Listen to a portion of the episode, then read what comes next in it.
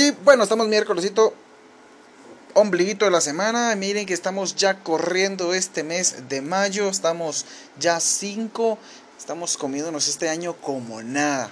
Así que vamos a darle cantado a este nuevo tema que tenemos hoy importantísimo porque seguimos enfocándonos en cómo fortalecer nuestra vida, cómo poder afrontar y cómo sobrellevar los procesos o crisis, en este caso pandémicos. Así que en esta oportunidad hoy vamos a hablar sobre cinco fortalezas que nos pueden ayudar en tiempos de crisis. Es importante mencionar que durante estas fortalezas eh, vienen a perjudicar o vienen a ayudar varios aspectos. Cómo nos relacionamos, con qué personas estamos nosotros trabajando, estudiando, eh, o si estamos solos, qué palabras, qué frases, qué acciones llegan a nuestra vida y eso, eso empieza a perjudicar o empieza a beneficiar en muchos aspectos. En esta oportunidad tenemos eh, estos cinco, eh, cinco, cinco fortalezas que quiero compartir con ustedes porque me parecieron muy interesantes eh, cuando abordamos los temas anteriores de poderlas incluir. Se, se, relacionan mucho con los anteriores temas, pero quiero iniciar en esta, en esta oportunidad de esta mañana con ustedes porque hay una historia muy interesante y les menciono que eh, parte de las fortalezas es cómo nosotros nos desenvolvemos y cómo nos hacen creer y cómo nos hacen que nosotros veamos el mundo y las situaciones y las, las repercusiones o las malas eh, situaciones que están pasando en la actualidad. Por ejemplo, eh, no sé cuántos conocen la historia de Thomas Edison. ¿sí? Thomas Edison al final eh, fue un inventor, fue un, una gran persona que es muy reconocido por haber creado parte verdad de dentro de este de esta historia el, el bombío. Entonces, hay una historia que cuando yo la escuché, cuando yo la entendí, eh, me conmovió mucho, ¿verdad? Cierto día dice la historia cuando Edison tenía como 8 años, llegó del colegio, apresurado como niño al final, emocionado, pero en esta oportunidad él regresa a casa porque su maestra le había encomendado entregar una nota a sus padres. En este caso su madre, Nancy Elliot, la leyó bajo la atenta mirada del pequeño. Se pueden ustedes imaginar un niño que respetó, que no la leyó antes de tiempo, que, que cumplió los estatutos, ¿verdad? El orden que se le pudo brindar. Entonces, ¿qué pone Pregunta Thomas al final, ¿verdad? Inquieto el niño y con lágrimas en los ojos, la mamá, Nancy, leyó a su hijo el contenido de aquella breve carta. Su hijo es un genio, le dijo la madre que la maestra estaba escribiendo. Esta escuela es muy pequeña para él y no tenemos buenos maestros para enseñarlos. Por favor, enséñele usted en casa. Nancy abrazó a Thomas y le dijo que no se preocupara, que a partir de ese momento ella se haría cargo personalmente de su educación. Y eso fue exactamente lo que sucedió. La madre no le debió hacer nada mal, si tenemos en cuenta que a los 15 años Thomas Edison comenzó a trabajar como telegrafista y un año después alumbró su primer invento, un repetidor automático capaz de transmitir señales de telégrafo entre diferentes estaciones. A esto le seguirían más de mil inventos. Se podrán imaginar ustedes las palabras que causó en Thomas como motivación. Muchos años después, cuando Nancy ya había fallecido y Edison era un inventor reconocido a nivel internacional, encontró por casualidad esa nota. ¿Cuál fue la sorpresa cuando leyó sobrecogido el verdadero contenido de aquella nota? Si de por sí nosotros nos aferramos a las cosas materiales de nuestros seres queridos que han partido, por cualquier situación, sea por esta pandemia, sea por enfermedad, nos aferramos a una prenda de vestir, nos aferramos a un cuadro, a un teléfono, a unas llaves, a unos zapatos, a una simple bufanda, a unos simples guantes, a un simple pañuelo. Al encontrar esa carta Edison lloró amargamente tras conocer la verdadera historia. Cuando se repuso, escribió en su diario, Thomas Alva Edison fue un niño mentalmente enfermo, pero gracias a su madre heroica se convirtió en el genio del siglo. Yo les pregunto qué hubiera pasado si su madre se hubiera dejado arrastrar por el modelo escolar que exigía silencio, escuchar sin hablar y seguir sin un hilo narrativo escolar perfectamente estandarizado. Quizá no tendríamos electricidad, pero que el lector esté de acuerdo conmigo, o ustedes que están escuchando estén de acuerdo conmigo, que deberíamos de acordarnos de la mamá de Tomás de Nancy por motivos más que sobrados, por la acción que tuvo, por la capacidad intelectual que la madre tuvo de ver el daño que se hacía. Y muchas veces cometemos esa imprudencia nosotros. Muchas de las ocasiones hablamos y herimos más que algún golpe, más que una simple eh, acción. Nuestras palabras repercuten para toda la vida. Y cuando nosotros declaramos sobre alguien, confesamos, decimos, eh, dictamos, señalamos, punteamos, que una persona tiene un problema, que no es capaz, que no saldrá, que no puede hacerlo, generamos en esa persona ese conocimiento y esa autoestima que se viene a pico. Y no entendemos muchas veces la capacidad que esa persona pudo haber dado en su momento. Para estas cinco fortalezas tiene mucho que ver la capacidad en que nosotros hablamos, nos referimos o percibimos la información. Decía el poeta romano Horacio que la adversidad tiene un curioso efecto. Puede aflorar entre nosotros talentos que desconocíamos por completo fortalezas psicológicas que actúan como bálsamos y catapultan a la vez, habilidades que nos permiten afrontar un poco mejor las dificultades, aplacar los miedos, reducir el ovillo de esa ansiedad que todo lo enreda y paraliza. Estos tiempos nos han enseñado mucho, como nos han creado fortalezas, como nos han creado muchas debilidades. Ojalá y quisiéramos todos que estos tiempos difíciles nunca hubieran llegado y nunca llamaran a nuestras puertas, ni a los de nuestras familias, ni a nuestros seres queridos. Nos encantaría poder llevar una vida en la que ser inmunes al sufrimiento, a las enfermedades, donde el destino y sus reveses de último momento no paralizaran nuestro mundo sin permiso ni previo aviso. Y sin embargo, sí pasa, sucede. Entonces es importante que tengamos conocimiento de que nosotros, al sumergirnos en lo que pasa a nuestro alrededor, estamos creando un nuevo mundo para nosotros y nuestra familia. Señala el psicólogo Albert Ellis, uno de los principales enemigos psicológicos que tenemos las personas es nuestra necesidad de que la vida nos trate siempre bien. Queremos que todo sea color de rosa, que todo esté floreado, que todo esté lleno de amor, lleno de luz, lleno de trabajo, de dinero, de paz, y no es así. Nuestra existencia sea siempre fácil, inicua, no garantiza una perfección, todo lo contrario, seríamos propensos a quizá matarnos en mayor brevedad. El problema también no, no, es que no podemos tolerar bien la adversidad. Sin embargo, ¿cómo hacerlo? Nadie nos ha preparado para, para poder eh, sobrellevar ese conflicto. Nadie nos ha entrenado para poder soportar el dolor, para llevar todo bajo control. Tenemos pleno derecho a una vida así, feliz, segura, satisfecha, donde no saber qué son los tiempos difíciles, pero existen y también como tenemos derecho, también está el derecho de sufrir, sobrellevar y sobrepasar esos conflictos.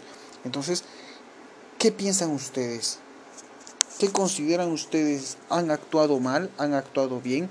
Coméntenos siempre en estos videos que estamos posteando en redes sociales, porque es importante en nuestra página de Facebook clínica psicológica CAPSAS, hay ahí pueden poner qué es lo que ustedes consideran sobre poder generar sobre los demás buenos pensamientos, sobre cómo han sobrellevado estas, eh, estas crisis y más aún si tienen opiniones, testimonios que puedan ayudar a las demás personas. Coméntenos que es importante. El primer punto entonces de estas cinco fortalezas en tiempo de crisis es la aceptación.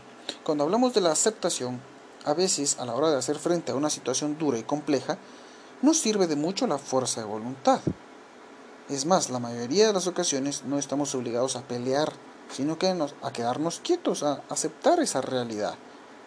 No hay nada mejor que aceptar cuando tenemos las de perder, cuando no tenemos argumentos, cuando no tenemos herramientas, cuando no tenemos el conocimiento. ¿Qué nos queda? Aceptar que hoy fuimos vencidos, aceptar que la vida se pierde para ganar.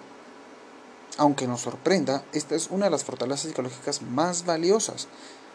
Saber ver las cosas tal y como son, asumirlas y no hacer nada más que aceptar. Callar, observar, y aceptar, aunque cueste, aunque duela. Tu mejor arma va a ser aceptar la situación. No importa el conflicto en el que estés, en la crisis económica, en la crisis de salud, de enfermedad, de comida, de educación que estés pasando, aceptar que no te preparaste, que no proveíste económicamente, que malgastaste en tal lugar, a tal hora, tal día que no compraste el medicamento cuando pudiste, que no te protegiste, que no usaste tu mascarilla, que te fuiste a juntar con compañeros, con amigos, con personas desconocidas, que falleció tu familiar, que estás a punto de fallecer, acepta tu situación, porque cuando lo aceptes, encontrarás una nueva luz, desbloquearás tu vista y permitirás encontrar una nueva razón vas a encontrar nuevos motivos. Ese es el primer punto, la aceptación, muy importante. El punto número dos de estas fortalezas en tiempo de crisis es el autocontrol. El autocontrol y el término autocontrol puede ser ambiguo y es necesariamente eh, como clarificarlo, ¿verdad? Cuando hablamos de fortalezas psicológicas, por poner un ejemplo, es común asumir que la pobreza, que la palabra, perdón, fuerza, se asocia a ideas como resistencia, como la capacidad de aguante, de coraje, de poder tener eh, esa capacidad de, de salir avante de todo cualquier situación. Pero el autocontrol puede confundirse con la capacidad para controlarse a uno mismo e incluso de reprimir emociones. Y eso es peligroso también, ¿verdad? reprimir esas emociones, reprimir toda esa información no es totalmente eh, la mejor respuesta ante todo, porque nos tragamos. Es como poder tragar y poder ingerir veneno y tenemos la capacidad o la respuesta de poderlo expulsar para sentirnos mejor y no lo hacemos. Decidimos mejor guardarlo para no hacerle daño al piso, hacerle daño a los zapatos, hacerle daño a algo. No, preferimos consumirlo. Autocontrol es regulación, es equilibrio, es ser capaz de modular nuestras reacciones, no guardarlas para contaminarnos hoy o más adelante, cuando ya no aguantemos a ingerir más. Esto implica ser capaces de entender y aceptar nuestras emociones. Caemos nuevamente a la aceptación pero sin encapsularlas o negarlas. Autocontrol significa también no poder eh, darle autoridad a los pensamientos irracionales, incoherentes, ilógicos, inexistentes, pero que nosotros hacemos tan reales. Esos que nos hacen caer en conductas de pánico, de ansiedad, de estrés, de, ironía, de, de ira, ¿verdad? Y que no nos ayudan. Entonces, Definitivamente, lograr que nuestra mente, nuestras emociones y conductas vayan a favor de nuestros intereses es el autocontrol. Como darle un timonazo fuerte a un vehículo que nos quiere, ¿verdad? Jalar hacia un lado. Nosotros llevamos el manejo. con eso el segundo punto, el autocontrol. Llevamos dos, la aceptación y el autocontrol. Para nuestro tercer punto, el sentido y propósito. Hay algo que conviene tener y tenerlo muy, muy claro. La adversidad por sí misma nunca tendrá sentido. No hay nada tan ilógico, tan vacío y frío como una pérdida. Todos estamos compaginados en eso. Estamos totalmente eh, de acuerdo con que con la pérdida de algo, la pérdida de alguien, es muy difícil encontrar un sentido o un propósito. Pero si seguimos los dos pasos anteriores, fortaleceremos. Sin embargo, también mencionamos que hay un aspecto que debemos entender y que actúa como una de las mejores fortalezas psicológicas. En medio de las más complejas dificultades, no dejemos nunca de tener presente nuestro sentido de vida, el propósito que tenemos, que trazamos años antes, días, meses o que recién estamos creando. Que nada te pueda opacar ese sentido, ese propósito, esa visión que tienes. En su libro, Víctor Frank menciona a través de, de la logoterapia, es una técnica, es un método psicológico, que no hay nada en el mundo que capacite tanto a una persona para sobreponerse a las dificultades externas y a las limitaciones internas como la conciencia de tener una tarea en la vida recordar el significado que tiene para nosotros la vida nos servirá de amarre. grandes palabras de Víctor Frank y él las escribía en el momento de crisis del holocausto de los nazis que él vivió. Tener ese propósito, tener la mentalidad, el recuerdo de que tenemos por algo por qué vivir, por alguien más, y si estamos solos, entonces para demostrarle a la vida que podemos por y con y sin esa persona, ¿verdad? Ese es el tercer punto, sentido y propósito, no perderlo jamás, mantenerlo. Trazado siempre desde un principio nos ayudará a fortalecer nuestra mente y a salir del agujero en el que estemos, en ese cuarto oscuro en el que te encuentres. El cuarto punto, casi vamos terminando, la curiosidad como apertura mental. El cuarto punto es la curiosidad como apertura mental. Cuando hablamos de esto, ustedes no me dejarán mentir que descuidamos los excepcionales ingredientes que se integran en una de nuestras mejores fortalezas psicológicas, que es la curiosidad. Sí, la curiosidad. En ella está la apertura para comprender y aceptar lo que ocurre a nuestro alrededor. Ojo acá que mencionamos nuevamente la aceptación. ¿Sí? Está también la capacidad de aceptar la incertidumbre,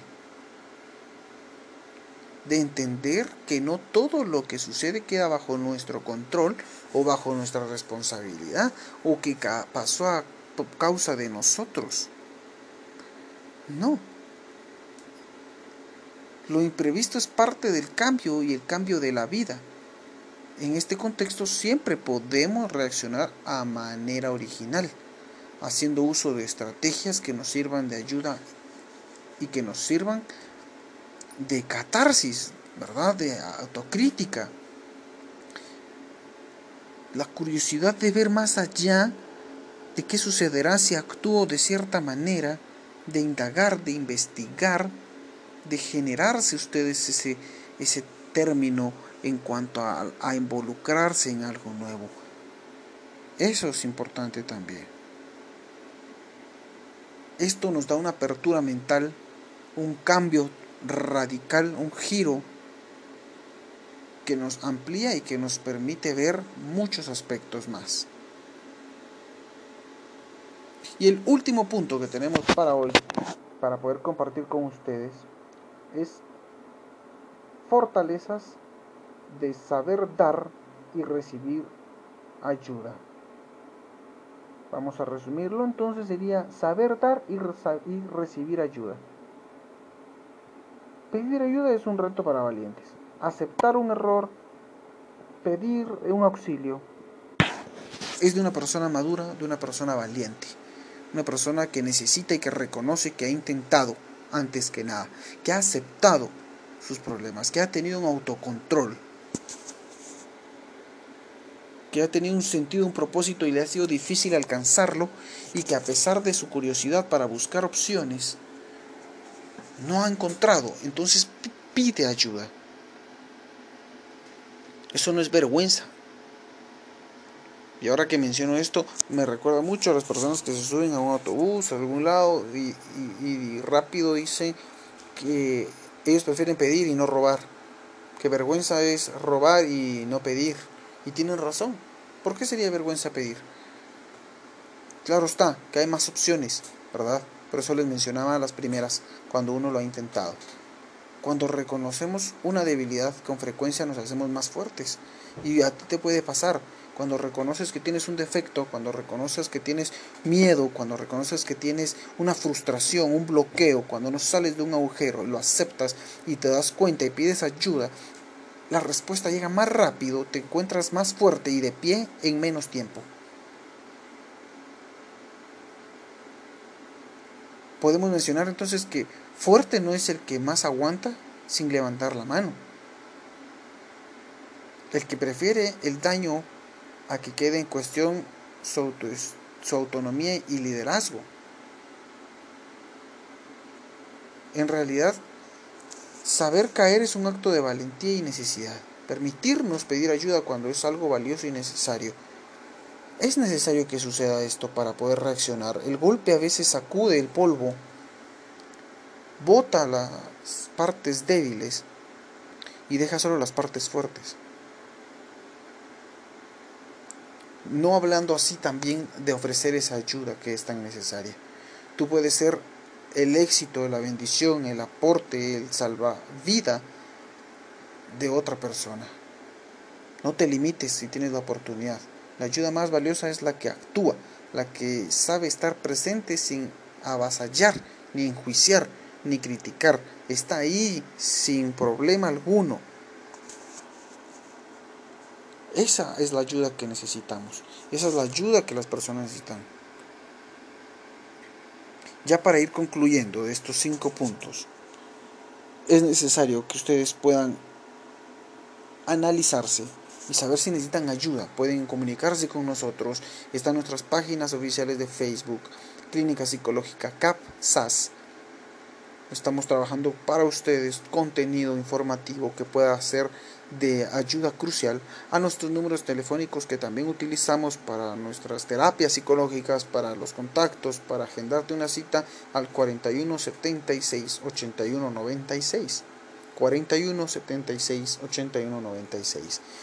Puedes escribirnos un mensajito por Facebook, un mensajito por WhatsApp, eh, si no quieres identificarte y solo tienes una necesidad para pues afrontar al día al día un, conflicto, puedes hacerlo. trabajamos también estas llamadas y estos mensajes en crisis que son necesarios para poder sobrellevar algún problema que tengas necesidad. Así que recuerda todos los miércoles en cada ombliguito de la semana estamos compartiendo contigo información importantísima. Mi nombre es Elliot Minera. Nos miramos hasta el próximo miércoles. Hasta la próxima. Feliz tarde, feliz día.